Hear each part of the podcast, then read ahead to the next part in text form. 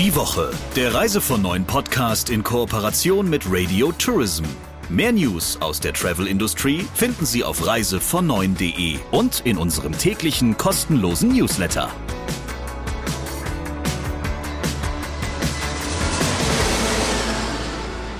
Es ist eine absolute Hitzewoche und deswegen begrüßen wir Sie ganz cool und lässig in der neuen Ausgabe des Reise von Neuen Podcasts. Mit mir im Studio Christian Schmicke, Chefredakteur von Reise von Neuen und Host dieses Podcasts. Und mit mir im Studio Sabrina Gander, die Chefin von Radio Tourism. Das Gespräch der Woche hast du, lieber Christian, mit ähm, Dennis Ugur geführt. Das kann ich ja jetzt schon mal verraten. Mhm. Und ihr habt euch mit einem ganz besonderen Land, logischerweise, wir wissen alle, was Ben Tourist da, glaube ich, vertreibt, äh, unterhalten. Aber auch natürlich, wie es ihm als Veranstalter ergeht. Und was ich ganz toll fand, er hat so richtig aus dem Nähkästchen geplaudert. Was hat dich denn so besonders überrascht in dem Gespräch? Besonders überrascht hat mich gerade, als ich Dennis Ugur gegoogelt habe, ähm, dass da als erstes eine türkische Filmschauspielerin erscheint und nicht der Bentur-Chef, der jetzt seit 2007 mittlerweile ist. Über was ging es denn im Detail oder sollen wir einfach sagen, los geht's? Wir sagen einfach, los geht's. Ich hoffe, das ist selbsterklärend. Hallo Dennis, grüße dich. Hallo, grüß dich, Christian. Dennis, ich starte mal mit der Standardfrage, die im Moment äh, dauernd gestellt wird. Wie ist denn bei euch die aktuelle Lage? Also unsere Geschäfte laufen ja insgesamt dieses Jahr wirklich sehr erfreulich. Ähm, aufgrund verschiedener äh, Dinge, die, die, sich so realisiert haben. Aber eins ist natürlich, dass die Menschen nach dieser langen Pandemie auch wieder verreisen wollen. Und das spüren wir wirklich in allen Segmenten. Ähm, wir bieten ja Türkei-Reisen an, aber vor allem auch Griechenland und Spanien. Und egal in welches Land, die Menschen wollen wieder reisen. Und so, das ist mal eins, was man feststellen kann. Zweitens, äh, ja, wie wird gereist? Man sieht, dass die Menschen auch hochwertiger buchen. Das heißt, wir haben hier ähm, viel, viel bessere Dossiers. Das heißt äh, in unserem Fall, dass die Zimmerkategorien, die gebucht werden, einfach noch größer sind. Ähm, ja, teurer sind sie auch in dem Sinne. Mhm. Und äh, ist natürlich äh, für uns als äh, Firma ganz gut, dass diese Entwicklung so stattgefunden hat. Sind denn die Preise für Türkei-Urlaub insgesamt gestiegen? Die Preise sind insgesamt fürs Reisen gestiegen und auch für Türkei-Reisen. Vor allem verantwortlich ist natürlich die Energiekomponente und das ist natürlich auch aus dem Flug heraus schon eine Teuerung da. Und deswegen, das wird man in allen Segmenten sehen. Und je weiter der Flug, desto eher sieht man das sogar noch äh, verstärkt dann auch. Ja. Dann lass uns vielleicht doch mal einen Blick auf den Vertrieb werfen. Es wurde ja in jüngster Vergangenheit häufiger mal kolportiert, der Online-Vertrieb schneide aktuell deutlich besser ab als die stationären Reisebüros. Wie ist das bei euch? Also bei uns sind die stationären Reisebüros tatsächlich äh, sehr stark, also auch angewachsen in, äh, im Prozentualen. Das heißt, wir können jetzt nicht bestätigen, dass online äh, die Online-Provider, mit denen wir auch zusammenarbeiten, dass die exorbitant davon profitieren würden momentan. Also hier sehen wir einfach, dass auch der stationäre Vertrieb ein gutes Wachstum hinlegt. Sicherlich ist es eine Zeit, in der sich die äh, Spreu vom Weizen trennt. Das heißt, Reisebüros, die in vollem Umfang zum Service stehen, sich bekennen, keine Mitarbeiter entlassen haben, die eben ähm, erreichbar sind für ihre Kunden, die werden mehr denn je im Grunde genommen geschätzt und gebraucht, weil Reisen ist heutzutage leider nicht mehr so einfach, wie, äh, wie es auch schon mal war. Es gibt einfach äh, noch nicht das, das äh, stabile Flugprogramm. Es gibt äh, noch Probleme an den Flughäfen. Es wird alles noch daran gearbeitet, dass es wieder in Routine übergeht. Und umso mehr ist es eigentlich äh, ein Wert gegeben, dass man da einen Ansprechpartner hat. Und die hat man halt auf regionaler Ebene, wenn man über ein Reisebüro bucht. Wie stark beschäftigt euch gerade das Thema Flugzeitenänderungen und Flugannullierungen? Ja, also es beschäftigt uns.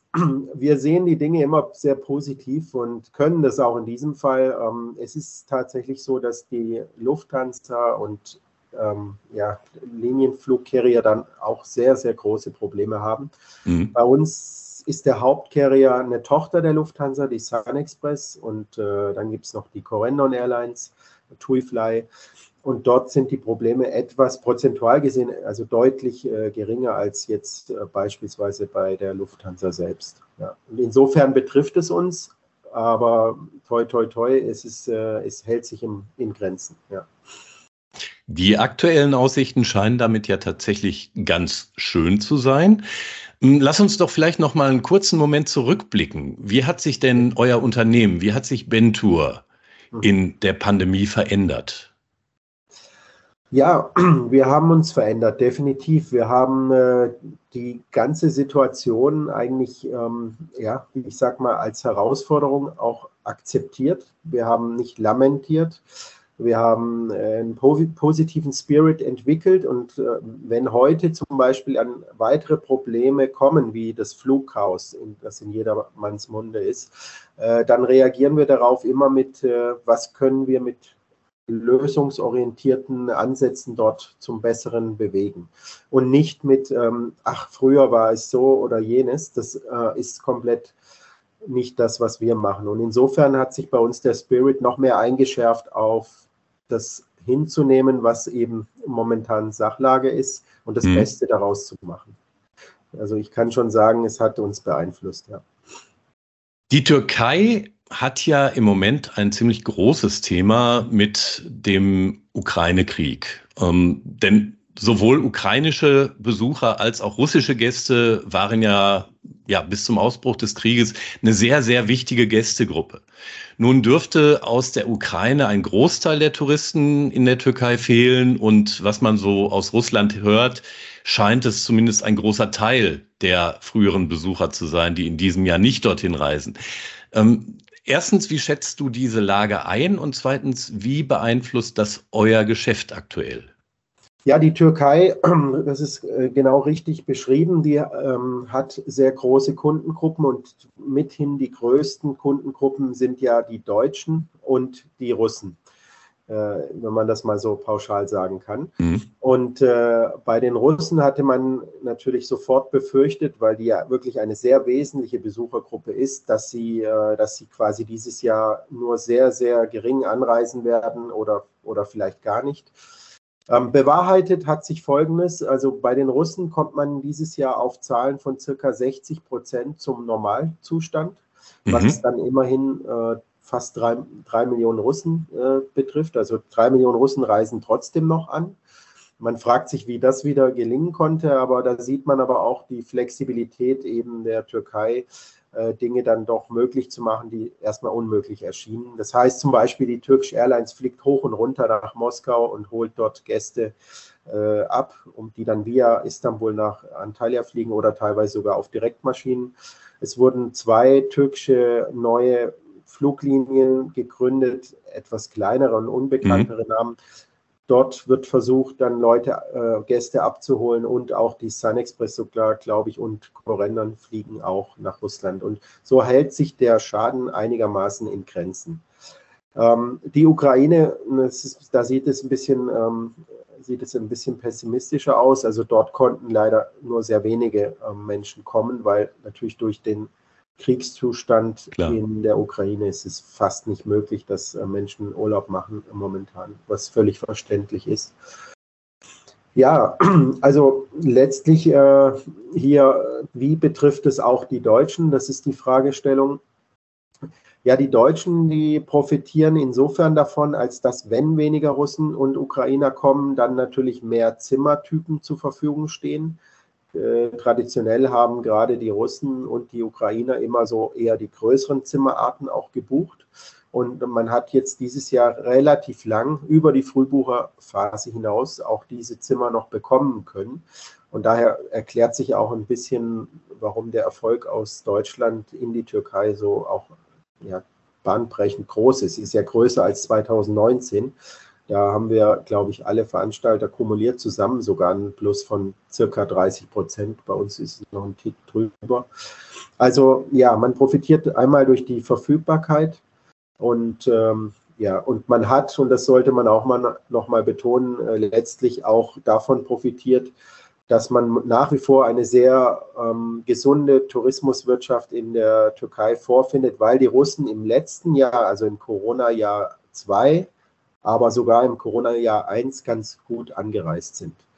Und dadurch mussten keine Hotels im Großen und Wesentlichen geschlossen werden. Hätte man da nur auf die Deutschen gewartet, hätte mhm. es nicht gereicht, um viele Hotels zu öffnen. Also so, so ist es äh, mit der Realität. Äh, wenn man auch eine klare Meinung zu dem Krieg hat, die ich auch habe, und das ist ein Angriffskrieg, trotzdem muss man realistischerweise auch andere Effekte ähm, so zur Kenntnis nehmen, wie sie halt nun mal sind. Und wir sind alle voneinander abhängig. Und das wird sich wohl auch kaum ändern, auch nicht durch Sanktionen. Und die Frage ist auch, ob das die Art und Weise, wie wir die Sanktionen momentan durchsetzen oder umsetzen wollen, ob das der cleverste Weg ist, was Deutschland machen kann, oder ob es nicht noch cleverere Lösungen gibt, um dann tatsächlich Einfluss zu nehmen. Das würde ich gerne zur Diskussion auch stellen, aber mhm. wir werden sehen. Das Thema ist ja auch hochgradig emotional. Kommt es denn da vor Ort zu Konflikten unter den Gästegruppen? Zum Glück nicht. Ähm, ja, ich glaube, die Russen, die in den Urlaub reisen, sind froh, wenn sie einfach auch dort fokussiert sind auf Familie, äh, Freude, Strand und keine Politik. Wir hören wirklich nicht von mehr oder überhaupt von Auseinandersetzungen wenn es mal zu sowas kommen sollte, ähm, dann ist es immer der Alkohol vor und nach dem Krieg und da hat sich aber nichts geändert, zum Glück. Ja. Dann gehen wir doch vielleicht mal zurück zu deinem Unternehmen. Du hast im vergangenen Jahr, im Herbst war es, glaube ich, mal angekündigt, dass ihr neben dem Badeurlaubsgeschäft, das ja einen wichtigen Teil ja. eurer ähm, Aktivitäten ausmacht, auch Rundreisen und Studienreisen ausbauen wollt. Wie weit seid ihr da gekommen bis jetzt? Ja, wir haben angefangen, äh, explizite Reisen auch aufzusetzen. Natürlich ist dort die Teilnehmerzahl immer recht begrenzt. Wenn man das vergleicht mit den Badeferien, dann reden wir über relativ kleine Teilnehmergruppen, die äh, unterwegs sind, ob es in Kappadokien ist äh, oder auch weiter im Landesinneren. Für uns ist es auch zentral und da sehen wir allerdings auch noch mehr Potenzial, ist die Stadt Istanbul. Das heißt, hier ähm, ist ja im Grunde genommen zum einen die Kapazität da durch die Flugverbindungen, durch die wirklich gute Hotellerie und weitere Hotels werden folgen. Im Goldenen Horn wird gerade gebaut. Da kommen ganz tolle, ähm, ja wirklich ganz tolle Fünf-Sterne-Hotels dazu, die, die wir dann auch mit ins Sortiment aufnehmen. Mhm. Und in der Stadt Istanbul kann man einfach äh, so ein bisschen Kultur, Sightseeing, das Klassische mit dem, äh, ja, mit dem angenehmen Verbunden, verbinden, dass man dort auch sehr gut einkaufen kann. Und gerade mit der Kaufkraft, die der Europäer heutzutage in der Stadt hat, äh, ist es wirklich ähm, die Zeit, um Istanbul noch weiter nach vorne zu bringen. Und das ist so ein bisschen, wo wir, wo wir auch hoffen, dass das dann überschwappt auf, äh, auf die sogenannten Rundreisen. Ja. Du sprachst gerade die Kaufkraft der Europäer an. Das bringt mich auf einen weiteren Gedanken, denn in der Türkei ist ja die Inflationsrate im Moment gigantisch hoch. Wie kommen eigentlich die ganz normalen Menschen vor Ort mit dieser Situation klar? Die Lage ist schwierig und äh, für uns, wir haben auch ein Incoming-Unternehmen äh, dort vor Ort, das heißt auch Mitarbeiter, die wir dort beschäftigen, bedeutet das im Grunde genommen, dass wir jeden Monat äh, überlegen müssen und nicht nur überlegen, sondern auch die Gehälter anpassen müssen. Es ist dadurch sehr viel, ja, ich will sagen, eine gewisse Unruhe im, im Arbeitsmarkt und äh, die Unternehmen, die nicht anpassen, die verlieren natürlich sofort die Mitarbeiter, weil die Mitarbeiter sagen, das ist ihnen wichtiger, dass ihr Portemonnaie stimmt. Machen sie völlig zu Recht. Mhm. Insofern muss man da äh, ständig äh, Gehaltsanpassungen auch vornehmen. Und das ist natürlich eine Situation, die nicht so einfach ist. Und gerade für die Menschen ist das Leben einfach teuer geworden vor Ort. Und da kann man nur hoffen, dass äh, diese Währung in der Türkei auch wieder Stabilität erfährt. Und ich glaube und äh, hoffe auch, dass da Maßnahmen getroffen werden im Hintergrund ähm, ja, wir werden sehen, schon bald hoffentlich.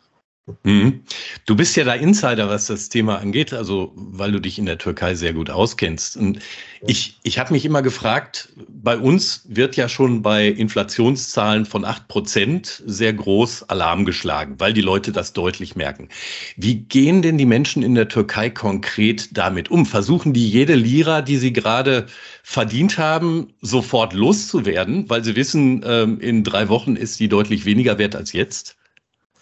Ja, so einfach ist es ja gar nicht. Also man kann nicht alles tauschen äh, und die Hauptwährung ist türkisch Lira. Es gibt sogar gewisse ähm, Richtlinien, was man überhaupt ähm, quasi in welcher Währung anbieten darf. Also zum Beispiel Mieten müssen in türkisch Lira auch ähm, verlangt werden vom Vermieter. Und insofern äh, gibt es da auch schon auch die, sag mal, da gibt es auch Effekte, die dann manchmal positiv sind. Das heißt, wenn der Vermieter dann die Miete nicht äh, in Zahlen erhöht, dann ist es ja auch in türkisch Lira, dann ist das Problem nicht gegeben. Das Problem ist vor allem dann gegeben, wenn man natürlich äh, ausländische Produkte dann beziehen möchte. Beispiel ist das iPhone. Das hat früher, ich sag mal, sagen wir einfach mal drei Prozent vom Gehalt oder vier Prozent mhm. oder fünf oder so ausgemacht und heute kann es bis zu 40 Prozent ausmachen. Und dann kann man sich eben diese Artikel einfach nicht mehr leisten. Benzin ist ein weiteres Beispiel. Da wird natürlich auch vom Staat her geschaut, dass es mit subventioniert wird. Aber das sind äh, teilweise 25 Prozent vom Gehalt für eine Tankfüllung. Und da kommen mhm. wir in Bereiche, wo es wirklich schwierig wird, also sehr schwierig wird. Und naja, man kann das, also wenn man jetzt aus Deutschland herausschaut und momentan Panik bekommt bei den 8 Prozent, dann sollte man sich mal das vielleicht anschauen, dass es in anderen Ländern noch schlimmer ist. Vielleicht hilft es dann in gewisser ja, Weise mit Demo zu ertragen. Aber ich glaube auch in Deutschland, dass die Inflation wieder zurückkommt. Der erste Schritt wurde ja heute gemacht, indem äh, die Zinsen äh, auch langsam angezogen werden. Und äh, das sind so Effekte, die dann auch spürbar werden bald. Dann lass uns vielleicht noch zu einer Problematik kommen, die im Vergleich dazu wirklich gering ist. Seit Beginn der Pandemie wird ja das Thema Flextarife in der Branche intensiv diskutiert. Alle Veranstalter haben sie eigentlich eingeführt. Manche ja. wollten sich so schnell wie möglich wieder von den ja, äh, flexiblen Storno-Bedingungen trennen oder lösen. Wie geht ihr damit um? Also wir werden dauerhaft an dem Flextarif festhalten. Das heißt, äh, für uns ist das klar, dass es ähm, Menschen gibt, die diese Flexibilität brauchen. Und gerade in den Zeiten heutzutage, wo man doch deutlich weniger äh, planen kann, weil die Planbarkeit insgesamt nicht, äh, nicht mehr so gegeben ist wie früher, ist es eine Frage von, vom Wert. Und wir wissen, dass der Tarif, den wir anbieten mit 29 Euro für den Vollzahler, dass das ein fairer Tarif ist, der wird gerne angenommen. Und mhm. äh, insofern ähm, machen wir da auf jeden Fall keinen Rückschritt. Äh, klar gibt es auch Menschen, die sagen, ich buche ganz klassisch ohne diese Gebühr. Ähm, die gehen dann allerdings das Risiko ein, dann nach den AGB-Stornos dann äh, letztendlich beurteilt zu werden. Also jeder, wie er es möchte. Das ist ein äh, freier Angebotsmarkt und von dem her, wir sehen aber den absoluten Vorteil, äh, dieses anzubieten. Wenn wir es übrigens nicht anbieten in der Pauschaltouristik, also Apps wie Booking.com und Co. bieten das sowieso an. Und warum sollten wir hier an der Stelle nicht äh, dieses Produkt auch führen, wenn es denn wirklich auch äh, angenommen wird? Mhm. Und mit der Unsicherheit, die daraus für euch wirtschaftlich bei gebuchten Reisen ja resultiert, könnt ihr leben? Ja, wir können damit leben. Wir haben unsere gesamte System-Einkaufslogik darauf abgestimmt. Das heißt, wir arbeiten nicht mehr mit Firmen zusammen. Ich nenne da mal jetzt, und da habe ich kein Problem mit, äh, die Firma Ryanair zum Beispiel, mit Firmen, die so unflexibel gegenüber uns Veranstaltern reagieren, dass wir nachher nicht in der Lage sind, dem Kunden flexibel ähm, dienen zu können. Da arbeiten wir einfach grundsätzlich nicht mehr zusammen. Und äh, die meisten unserer Produkte sind so trotzdem erhalten geblieben, weil auch unsere Partner verstanden haben, dass wir mehr Flexibilität für unsere Kunden brauchen.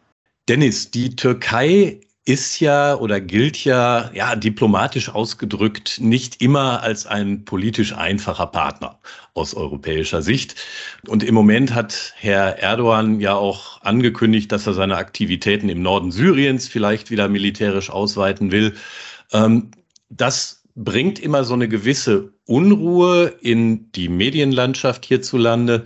Und wir wissen natürlich auch, dass es Badeurlauber in der Regel nicht so stark darauf reagieren, wie das beispielsweise Rundreisende tun. Trotzdem beinhaltet die politische Situation in der Türkei ja aus touristischer Sicht auch immer so eine gewisse Volatilität des Geschäfts. Wie siehst du das für die nächste Zeit und wie richtest du dein Unternehmen darauf ein? Also das ist völlig richtig, ähm, wie du es beschrieben hast. Das heißt, äh, die Türkei-Reisen, wenn man mal die letzten 20 Jahre anschaut, äh, gab es immer auch natürlich äh, ja, gewisse Dellen in, in den Umsatzzahlen auch, wo man dann gesehen hat, dass vielleicht politische Ereignisse dahinter stehen. Insgesamt muss ich aber sagen, dass äh, über die Zeit hinweg auch verstanden wurde, mindestens auf der Konsumerseite und von denjenigen, die die Türkei lieben und schätzen, für die guten Dinge, die sie halt auch anbietet, dass Politik und äh, Boykottieren von Politik nicht wirklich das ausrichtet, was man sich vielleicht erhofft, nämlich eine Änderung der Politik, sondern äh, es ist häufig so, dass darunter dann eher das Volk dann leidet. Menschen, die äh, im Tourismus arbeiten, mhm äh, die dort ihr Brot und Geld verdienen. Und insofern glaube ich, dass auch die Zustimmung zu Boyko zum Boykottieren insgesamt äh, gesunken ist. Wie richten wir uns darauf aus? Naja, wir wollen schon verstehen, was äh, ein Land macht. Und wir haben, also ich persönlich versuche auch, äh, ob es mit einem Konsul ist oder mit, ne, mit den Botschaftern, auch im Austausch zu sein.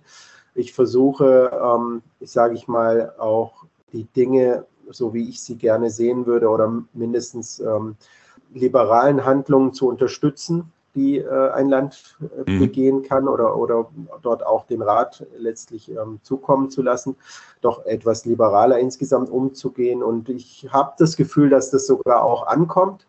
Äh, ansonsten würde ich da auch meine Aktivitäten natürlich einstellen. Aber ähm, ich merke schon, ähm, dass die Türkei nicht nur auf Konfrontation aus ist. Das ist äh, in der Wahrnehmung, manchmal kommt es so rüber, aber es ist doch auch äh, immer wieder ähm, zu sehen, dass die Türkei eben ähm, klar im Eigeninteresse handelt auf der einen Seite, aber auf der anderen Seite auch, äh, ja, auch manchmal wirklich ganz gut sich positioniert hat. Und es ist eben kein Land der Europäischen Union und insofern ist es auch nicht immer die gleiche Position. Aber ich, ich muss feststellen, dass es auch manchmal wirklich äh, gut ist, so wie, wie die Türkei sich positioniert. Nicht immer, aber es ist auch nicht immer alles äh, schlecht an der Stelle. Ja. Dann lass uns vielleicht zum Abschluss noch zu einem Thema kommen, das wirklich ganz einfach ist. Wohin führt denn deine nächste Reise, die nicht beruflich bedingt ist? Ja, meine nächste Reise, ähm, die nicht beruflich bedingt ist, die beginnt am Montag und da geht es dann nach Istanbul. Da werde ich meinen Vater besuchen. Äh, ja, dann werden wir dort auch mit meinem Sohn zusammen, werden wir ein paar hoffentlich schöne Tage in Istanbul verbringen, fahren dann mit dem Auto rüber nach Ankara, haben dort nochmal von meiner Frau die äh, Schwiegereltern und werden die dort nochmal besuchen. Und von dort aus geht es dann nach Bodrum auf Segelschiff. Ja, das ist für mich dann der, der richtige Urlaub. Also auf dem Segelschiff rausstechen in Bodrum, auf der Halbinsel Dacia gibt es eine wunderbare Bucht, die heißt Knidos, mit historischen Städten und so. Da verbringen wir dann oft mehrere mhm. Tage. Und da bin ich dann ganz weit weg von, von dem realen äh, Weltgeschehen und Welt und Wirtschaft. Und äh, freue mich wirklich schon auf diese nur noch Sonne, Wasser und Sterne Zeit. das klingt nach einem wunderbaren Plan. Lieber Dennis, vielen Dank ja. für das spannende Gespräch. Ich danke dir, Christian. Das war der Talk der Woche und jetzt geht es natürlich um das Fundstück der Woche. So bezeichnen wir das intern gerne. Lieber Christian, über welche Meldung bist du gestolpert, wo du gesagt hast, da schau her? Ich stelle mal kurz eine Gegenfrage. Was ist denn ein untrügliches Zeichen dafür, dass wir wieder Sommerloch haben? Also normalerweise gäbe es ja irgendein komisches Tier, das entweder ausbüchst oder irgendwo gesichtet wurde. Ich mhm. erinnere mich an gewisse Kühe oder Krokodile. Was wäre es denn jetzt? Das stimmt. Aber ein Zeichen dafür, dass Sommerloch ist, ist ganz sicher, wenn das Thema Handtuchkrieg wieder auftaucht. Und das ist am vergangenen Wochenende tatsächlich durch viele große Medien mal wieder gelaufen. Also die Schlacht der Gäste um die besten Plätze am Hotelpool. Und da hat ein hat sich auch ein Wissenschaftler mit befasst, natürlich. Der hat dann erklärt, na ja, das sei so ein bisschen wie mit dem Klopapier in der Corona-Pandemie. Ähm, also die Leute kriegen den Eindruck vermittelt, dass etwas knapp ist und dann wird es knapp, weil sich alle draufstürzen und das hat er da so ähm, ganz nett miteinander verglichen. Dabei dachte ein gewisser Peter Fankhauser, damals seines Zeichens Chef von Thomas Cook in Deutschland, schon 2009, das Problem müsse jetzt eigentlich für alle Zeiten gelöst sein, denn die hatten für ihre Marke Thomas Cook Reisen damals entwickelt, dass man sich sozusagen die besten Liegen am Pool gegen Aufpreis reservieren konnte und damit eben den Handtuchkrieg, ohne auch nur in die Schlacht ziehen zu müssen, gewinnen zu können hat er sich geirrt und es ist schon lustig, dass die Deutschen so ganz merkwürdige Hamstergewohnheiten haben. Also entweder Klopapier oder Handtücher in der Früh auf ihre Liegen schmeißen. Wobei vielleicht ist es ja auch international, oder? Ja, viele sagen, also die Briten machen sich zwar über die Deutschen in dieser Hinsicht lustig, aber es gibt auch eine Reihe von Stimmen, die denen ein ähnliches Verhalten attestieren. Der ein oder andere ist vielleicht ja auch ganz neidisch, weil die Deutschen immer die erste Reihe haben beim Pool. Man weiß es nicht. Wunderschön, dass es den Handtuchkrieg überhaupt gibt, in solchen Zeiten auch mal nett eine ganz profane Meldung zu haben. Lieber Christian, vielen, vielen Dank. Wir freuen uns auf nächste Woche. Ich freue mich auf nächste Woche, weil ich weiß, dass du ja wieder einen ganz tollen Talk vorbereiten wirst. Wen es dann gibt, verraten wir nicht. Ihnen auf jeden Fall alles Gute und kommen Sie gut durchs Sommerloch. Die Woche, der Reise von neuen Podcast in Kooperation mit Radio Tourism. Mehr News aus der Travel Industry finden Sie auf reisevon und in unserem täglichen kostenlosen Newsletter.